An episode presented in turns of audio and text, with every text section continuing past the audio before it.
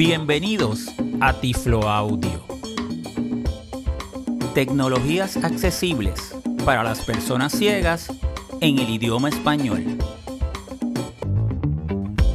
Reciban un tecnológico saludo de este su amigo José Manolo Álvarez. Desde Puerto Rico para todo el mundo. Título del episodio. El episodio número 166 de Tiflo Audio se titula Conociendo los beneficios de la fisioterapia con Salvi Melguizzo, fisioterapeuta ciega desde Madrid, España. Fecha de grabación. Este episodio 166 de Tiflo Audio es grabado hoy, jueves 25 de febrero del año 2021, originado desde San Juan, Puerto Rico. Anuncios Recuerden, pueden seguir la página de la Fundación Manolo.net desde Facebook. La Fundación Manolo.net promueve el aprendizaje de destrezas de programación y pensamiento computacional por los estudiantes de educación especial. Tema del episodio.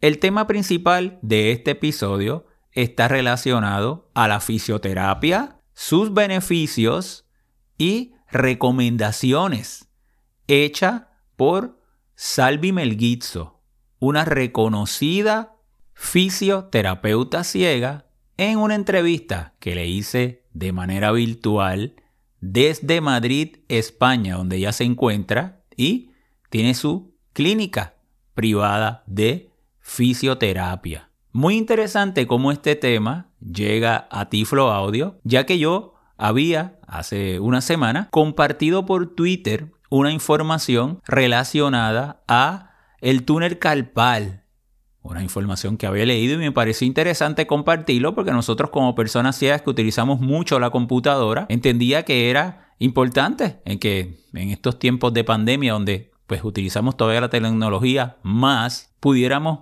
eh, conocer sobre eso. Y entonces Salvi me envía un Twitter y me comenta de que hay otras áreas que tenemos que estar pendientes y tenemos que prevenir también lesiones en otras áreas y ella una fisioterapeuta y es una experta en esa área. Me pareció súper interesante, agradecí su comentario y recomendación y dije, esto merece grabar un podcast para presentarle a ustedes qué es la fisioterapia, cómo nos puede ayudar a todos nosotros como personas ciegas y cómo podemos prevenir posibles lesiones.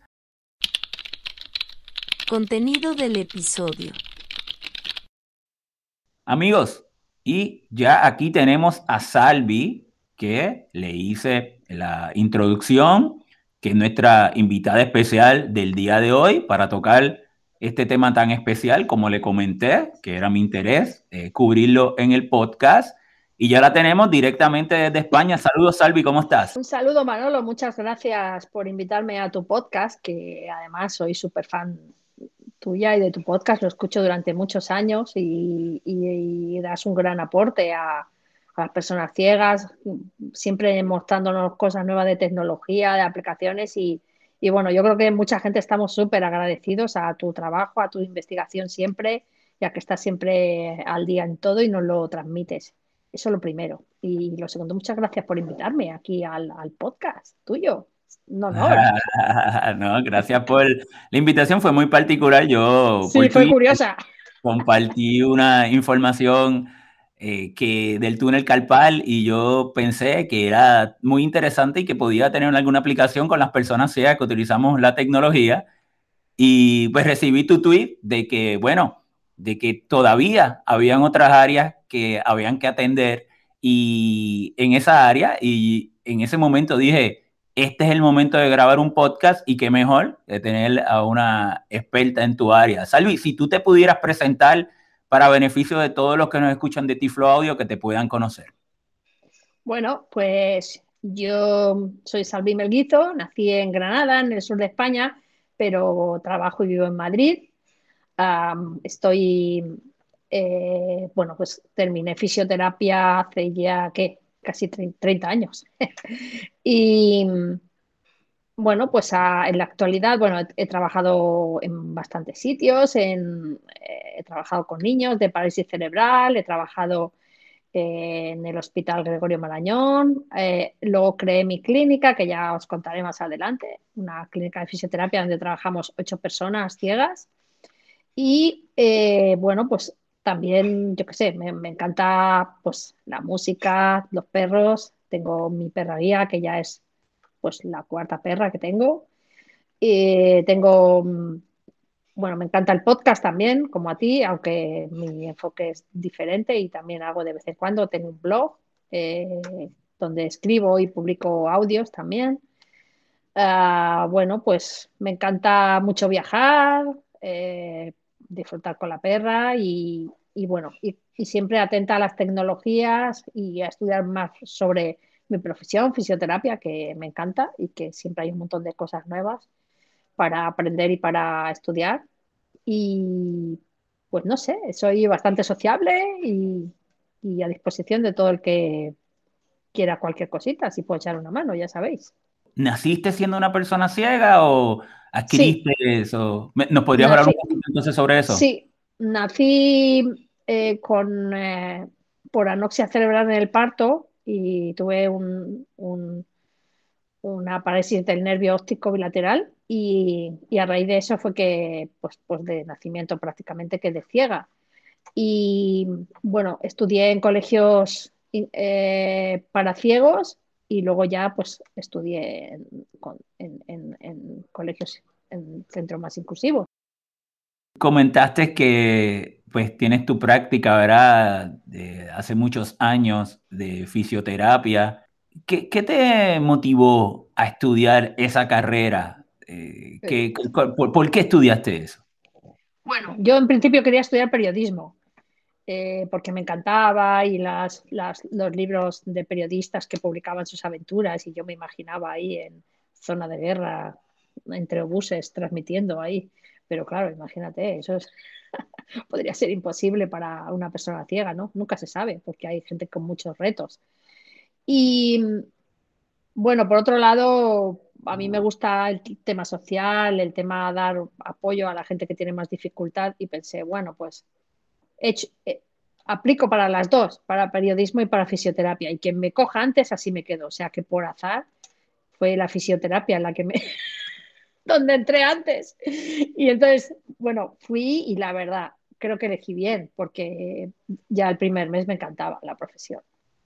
Y, los estudios y todo puede, a veces digo que, fue por azar, pero realmente, hombre, no, no, es tan azar. Había dos posibilidades y, yo creo que elegí la correcta. Eh, las cosas te llevan a, elegir adecuadamente, ¿no? Sin, intuitivamente. ¿Tú nos podrías explicar qué es eh, la fisioterapia? ¿En qué consiste?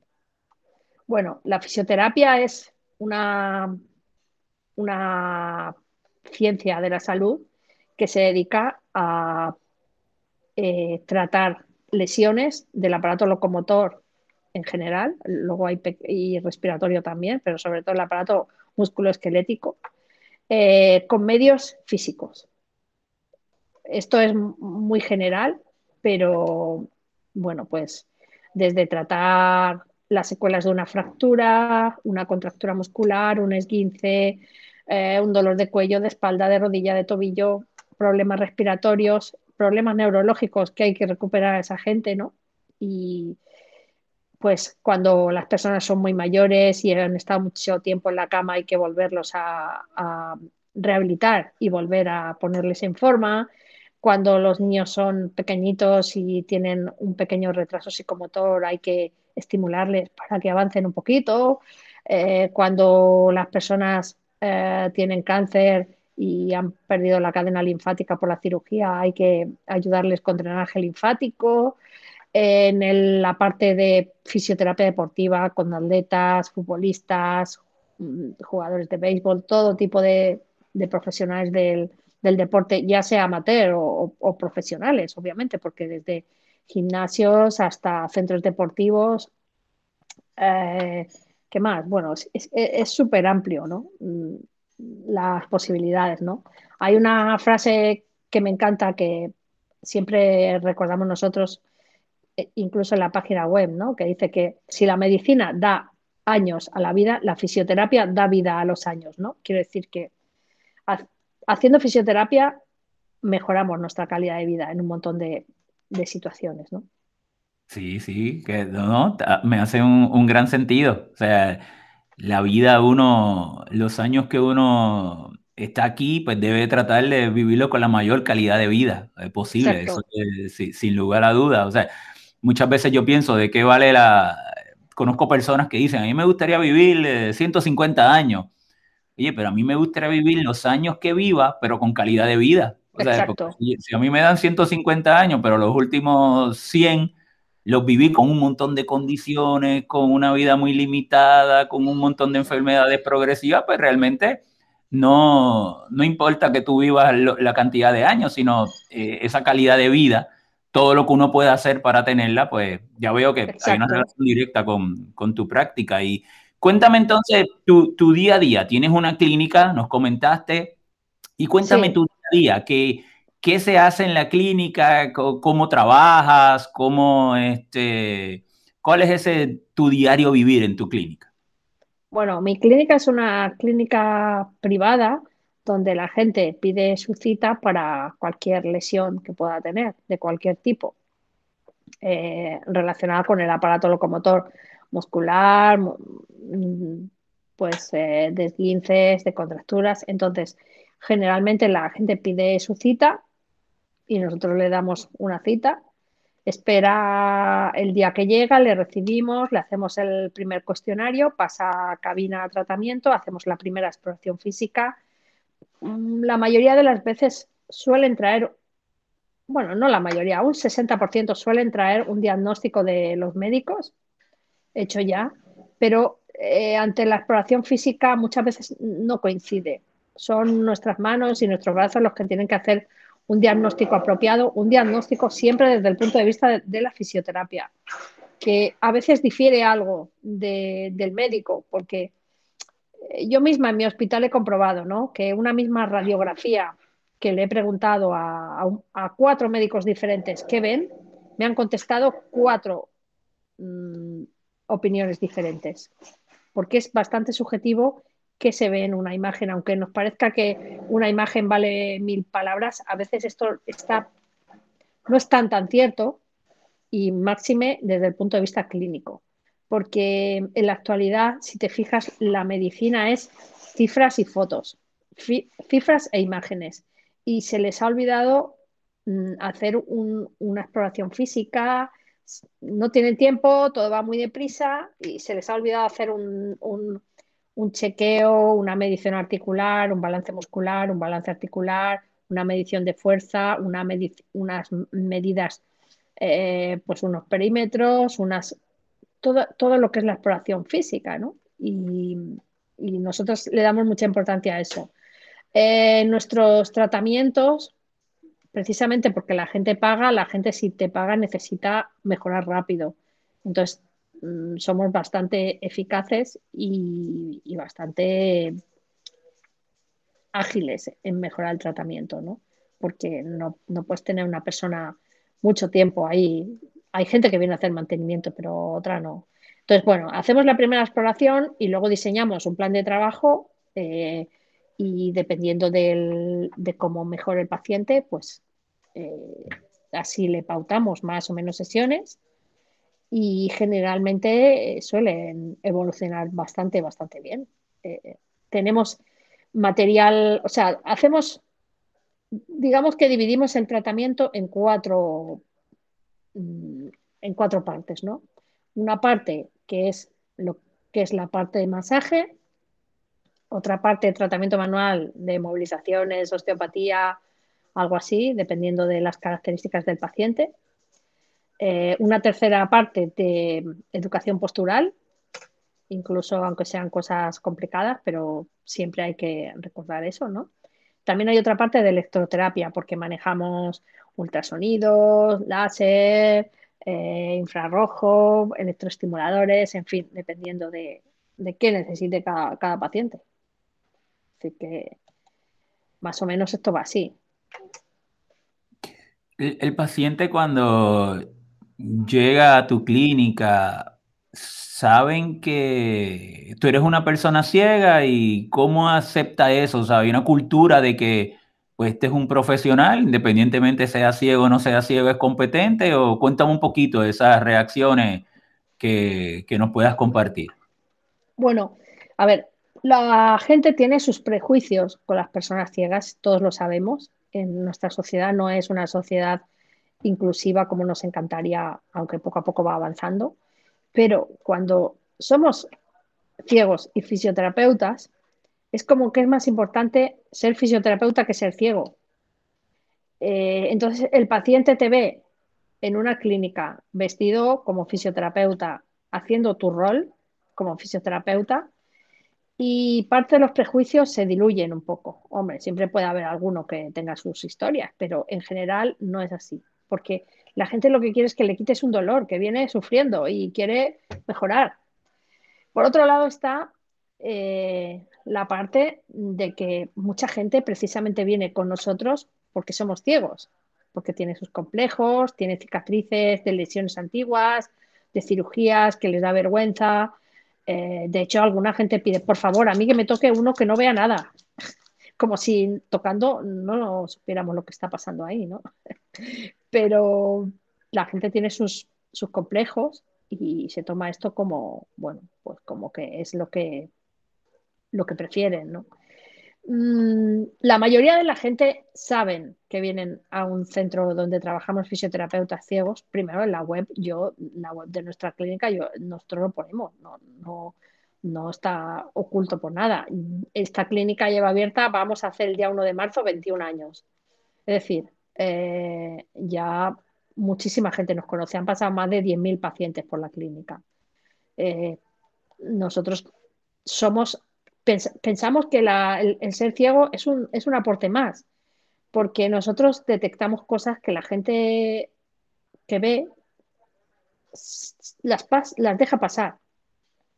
Bien que tienen, siempre ellos tienen la ventaja de poder ver las imágenes, pero como te he dicho antes, una imagen dependiendo que la interprete, puede ver una cosa y, si la interpreta, si la interpreta un reumatólogo, ve una cosa. Si la interpreta un traumatólogo, ve otra cosa. Si la interpreta un médico de cabecera, de, atención primaria, ve otra cosa. Si la interpreta un fisioterapeuta, otra diferente. Y generalmente eh, las imágenes vienen con informe, todas. Eh, es decir, que nosotros tenemos un aporte un plus que yo creo que, bueno, que por nuestras características mm, es, una cosa buena para nosotros. Y Salvi, entonces cuéntame, el tú tener una clínica, pues eso significa que en algún momento en tu vida, eh, pues eh, sin duda eres una persona emprendedora, pero en algún momento en tu vida tomaste una decisión difícil. O sea, el, no tener un, un negocio, el poder este, manejar ya unos aspectos que van más allá de la fisioterapia, sino administrativos, gerenciales. Cuéntame cómo ha sido ese proceso. Bueno, ese proceso fue bastante horrible. De hecho, debo decirte que una vez me invitaron a los de Fundación 11 Fundosa eh, a colaborar en una charla eh, sobre temas de autoempleo para personas ciegas. Conté mi caso y la abogada que les daba el curso dijo, bueno, aquí tenéis un claro ejemplo de todo lo que no hay que hacer para crear una empresa. o sea, que todo lo que te voy a decir ahora, que quede entre tú y yo, porque vamos, como la gente tome ejemplo de esto, no sé qué decirte, ¿eh? Sí, no, pero solamente estamos tú y yo, no nos está escuchando más nadie, así que tranquilo. bueno, eh, yo, yo trabajaba en un hospital Mm, o sea que ya tenía más o menos mi salario y mi nómina, ¿no? Con lo cual eso era una comodidad. Y ah, un grupo de amigos pensaron en hacer una clínica, en abrir una clínica. Eran tres y yo y me contaron conmigo. Era el peor momento de mi vida para meterme en eso, pero dije, una de ellas, que era mi compañera de, de la universidad me decían, anda, venga, métete, qué tal, qué cual. Eh, y al final me animé. Los dos compañeros ve- ve- ven bien, o sea, son videntes. La otra compañera mía, ella era deficiente visual, tenía un resto visual bastante grande y luego estaba yo. Bueno, esto empezó en el, en el 96 y, y yo tampoco podía implicarme especialmente, trabajaba también en el hospital, entonces hacíamos lo que podíamos. La clínica iba bastante lento todo y bastante mal. Luego, una de las chicas decidió irse y nos quedamos los tres. Eh, luego coincidió, bueno, coincidieron bastantes cosas, pero una de ellas fue que, que mi, eh, mi compañera empezó a perder vista, ella tenía glaucoma, se quedó ciega total, lo cual eso ya la marcó fatal. Y el otro chico, pues estaba también medio depre, pasándolo fatal por otras razones, total. Que ellos pensaron que lo que había que hacer era cerrar. Entonces, ¿qué pasaba? Que si cerrábamos la clínica, yo me quedaba con una deuda de la inversión que habíamos hecho y, y que era por encima de lo que deberíamos haber invertido, ciertamente, y mm, me quedaba con esa deuda y aparte yo tenía mi hipoteca. En ese momento yo estaba soltera y, a ver, yo no podía, solo contaba con mi salario de mi, de mi hospital. Entonces yo dije, mirad, iros, yo me quedo con todo. Y bueno, ahí hubo sus más y sus menos y bueno, pues ahí seguí. Empecé alquilando una cabina a una chica que hacía acupuntura, a un señor que era podólogo, a otro compañero de mi hospital que también me pagaba por, por alquilarme para tratar a sus pacientes. Entonces, así fue que fui cubriendo gastos poco a poco y en el 2000 fue cuando ya eh, pensé que en vez de estar de alquiler me salía más barato pagar una hipoteca para la clínica, pedí la hipoteca, busqué el sitio donde está actualmente la clínica y bueno, pues poco a poco fuimos incrementando el número de pacientes y, así, y el número de fisioterapeutas, porque al principio éramos dos, luego otra más, luego otro más, en fin, fue hasta que em, llegamos a los que somos, en realidad. La parte administrativa y de gerencia es lo más complicado para mí, en realidad. Y tengo la suerte de ahora contar con mi esposo, que él, pues, está atento a eso, ¿no? Y, de eso me tengo que despreocupar un poco. Eso sí que es una comodidad, la verdad. Porque hay que hacer las nóminas mensuales, eh, sanidad nos exige muchas cosas. Eh, porque, a ver, al darnos de alta como tal, pues tenemos que cumplir un montón de protocolos que igual mm, pues otros centros no tienen que cumplir, ¿no? Pero eh, la verdad que ha sido un proceso mm, interesante. Ahora si me preguntaran, ¿lo volverías a hacer? Pues mira, ha tenido muchas cosas buenas, también muy malos ratos de, de no, no tenerlas todas conmigo y sobre todo al principio, el- hasta el 2004 no empecé yo a ver las cosas que podían tirar hacia adelante y, y bueno, y ahora fíjate, con el COVID, bueno, tuvimos que cerrar dos meses porque era obligatorio cerrar, todos cerramos, excepto los sanitarios de primera línea, todos cerraron y volvimos a abrir el 15 de mayo con nuevas medidas, todo material desechable, sabanillas, eh, toallas desechables, mamparas por todos sitios y algo muy difícil que le hablábamos antes de empezar a grabar, que es aprender a mantener la distancia, la distancia social entre nosotros las personas ciegas, ¿no? Los fisioterapeutas tenemos que tener un control del espacio tremendo y eh, no te olvides que nuestra profesión es de tocar, es decir, que asumimos el riesgo que asumimos porque somos profesionales de la salud y trabajamos siempre con mascarilla, por supuesto, y obligamos a que nuestros pacientes también tengan mascarilla, pero tenemos ese riesgo, ¿no? No somos sanitarios y esto es así.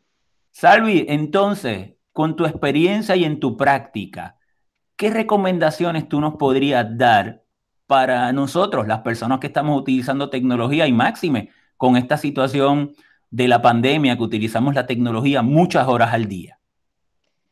Bueno, eh, yo dividiría las lesiones con la tecnología en dos partes para nosotros, ¿no? Una, las que tenemos todos, ciegos y no ciegos, porque son lesiones comunes, como por ejemplo esa que te señalé de la epicondilitis, pues porque estamos mucho rato frente a la pantalla, estamos mucho rato eh, manejando teclado. Los que ven se lesionan mucho manejando el ratón también, porque se les olvida parar y son posturas mantenidas en una misma posición mucho rato, demasiado rato para nuestro cuerpo y, no, estamos, no estamos acostumbrados. Los últimos años hemos cambiado nuestra, nuestra posición y nuestra ergonomía y nuestros movimientos totalmente, ¿no? Pero por otro lado, hay unas lesiones específicas que yo creo que las personas ciegas tenemos, que son unas producto de, la tecnología y otras, o sea, de la tecnología y además ser ciegos, y otras simplemente porque somos ciegos. Normalmente, mmm, cuando somos personas ciegas tenemos más tensión cuando vamos caminando, nuestro, nuestra espalda va más tensa, nuestros hombros un poco más encogidos, tenemos una postura más eh, con más estrés. Y esto acaba repercutiendo en, dolores musculares, obviamente a nivel cervical, a nivel de hombros. Eh, luego, cuando estamos escuchando cuando estamos escuchando nuestros móviles es como si estuviéramos tocando el violín casi, ¿no? Y colocamos una, unas posturas muy determinadas, sobre todo en sitios que son muy ruidosos. Colocamos el móvil, orientamos el altavoz a nuestro oído y en unas posiciones bastante forzadas muchas veces.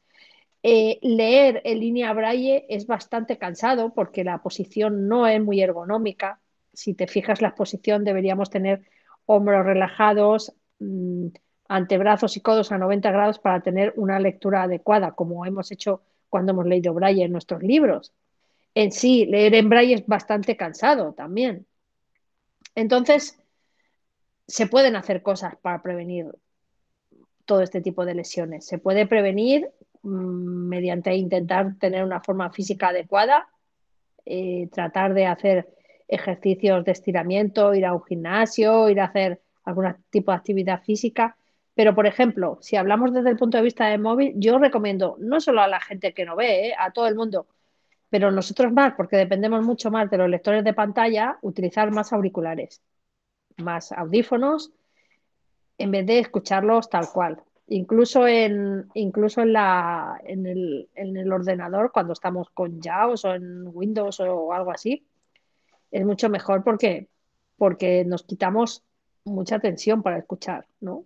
Y, lo tenemos más, hombre, si tenemos una casa estupenda con unos altavoces maravillosos y, ahí va a ser nuestro lugar de trabajo, pues obviamente sí, está bien tener, tener los altavoces, pero el audífono, el auricular es una buena herramienta para tener siempre y para poder usar.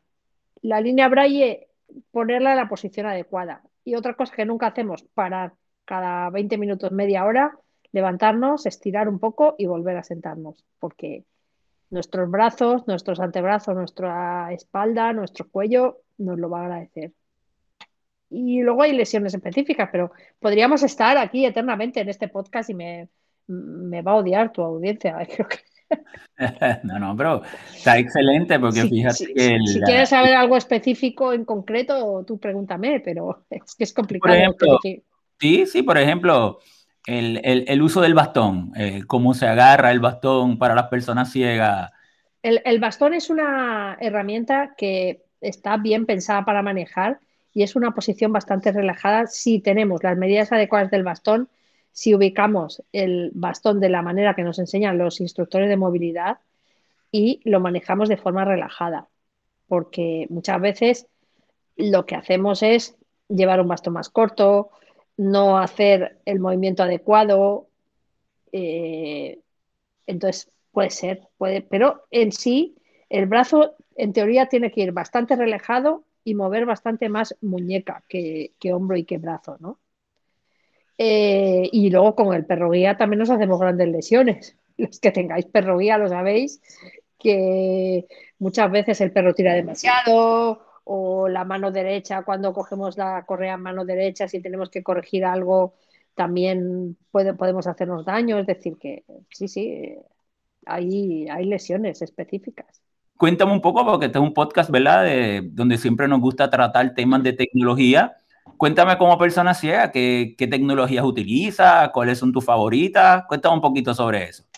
Bueno, pues yo utilizo iPhone, claro, que es mi favorito. Eh, no puedes vivir sin tu iPhone, ¿verdad que no? No, no, esto es. Eh, ninguno podemos vivir sin eso. ¿Cómo, nosotros, ¿Cómo nosotros vivimos sin el iPhone? No lo sé, no sé qué hacíamos antes. ¿Qué hacíamos antes de 2008, Manolo? No sé. no sé. eso, es un ejemplo, una tecnología que cambia tu vida, ¿ves? Eh, para leer, para estudiar, para todo, tremendo. Eh, también utilizo Windows y yo sí NVDA y, y, esencialmente es eso lo que uso. Eh, también tengo una línea Braille, una Focus de, de Freedom. Ok, muy bien. Y pues esto la utilizo para estudiar inglés esencialmente, no para, para leer. o sea que sí, sí. Eh, nivel de tecnología, pues, pues, pues esencialmente es lo que uso. Y bueno, hay un montón de cosas por ahí que me encantaría poder conocer. Todos estos, dispositivos que tú presentas siempre me encantaría conocerlos todos. Pero bueno, pues ya veremos. Algún día. Claro que sí. Bueno, me, habías comentado que habías visitado Puerto Rico. Eh, ya sí, me encanta Puerto Rico. Estuve como hace 30 años, cuando estaba, justo acababa de terminar fisioterapia y me encantó. Me pareció una isla maravillosa. Son muy afortunados. Me encanta la fruta, la comida, todo está buenísimo ahí. Me encantó. Me lo pasé genial, además. Qué bueno. Bueno, pues una vez pase toda esta situación de la pandemia. Tenemos que ir para allá. Pones a Puerto Rico en tus sitios turísticos y, entonces hago el compromiso que cuando vengan me avisas y, te traigo aquí a mi laboratorio en la universidad. Y, Qué guay, me encantaría. Muchas de estas tecnologías pues muy agradecido, Salvi, por la, sacar de tu tiempo y compartir tus conocimientos y un poco de tu historia de vida con todas las personas que escuchan Tiflo Audio, así que agradecido por eso. Pues muchas gracias a ti por invitarme y cualquier cosa aquí estoy para lo que necesites. Notas del episodio. Bueno, pues eh, bueno, tengo un blog y podcast que se llama ladrandoenlanube.com, donde escribo, cuento mis aventuras con mi perra, con mi vida y también cuando vamos de viaje también cuento y pues un poco, un poco de todo. Eh, ahí os puedo decir también mi Twitter, soy en Twitter soy arroba blanca en homenaje a mi anterior difunta perrería. Eh, entonces, ese es mi Twitter. Seguramente mucha gente que me escuche ya me conocerá. Y la web de la clínica es fisiosmterapia.com y ahí pues podéis ver un poco si, tenéis alguna duda pues nos podéis, me podéis mandar un mensaje por Twitter o, me podéis mandar un correo a mi correo es salvibloe.gmail.com y ahí pues si necesitáis alguna duda de fisioterapia o alguna cosa de, bueno, si vivís en Madrid, por supuesto, necesitáis tratamiento. Desde Puerto Rico poco puedo hacer, salvo dar alguna, alguna orientación, pero vamos, que estoy, estoy bastante localizable. Bueno, yo toda esa información la voy a poner en las notas del podcast con los enlaces directos para que puedan acceder. Información de contacto. Pueden visitar la comunidad manolo.net, nuestro portal www.manolo.net, el sitio de Tiflo Audio www.tifloaudio.com. Pueden descargar el app de Tiflo Audio, ya sea desde el App Store para el iPhone o en el Play Store para Android, visitar la página de la Fundación Manolonet www.fundacionmanolonet.org. Pueden seguirnos en Twitter como Tiflo Manolo o enviarme un correo electrónico manolo manolo.net. Bueno amigos, será entonces hasta una próxima ocasión.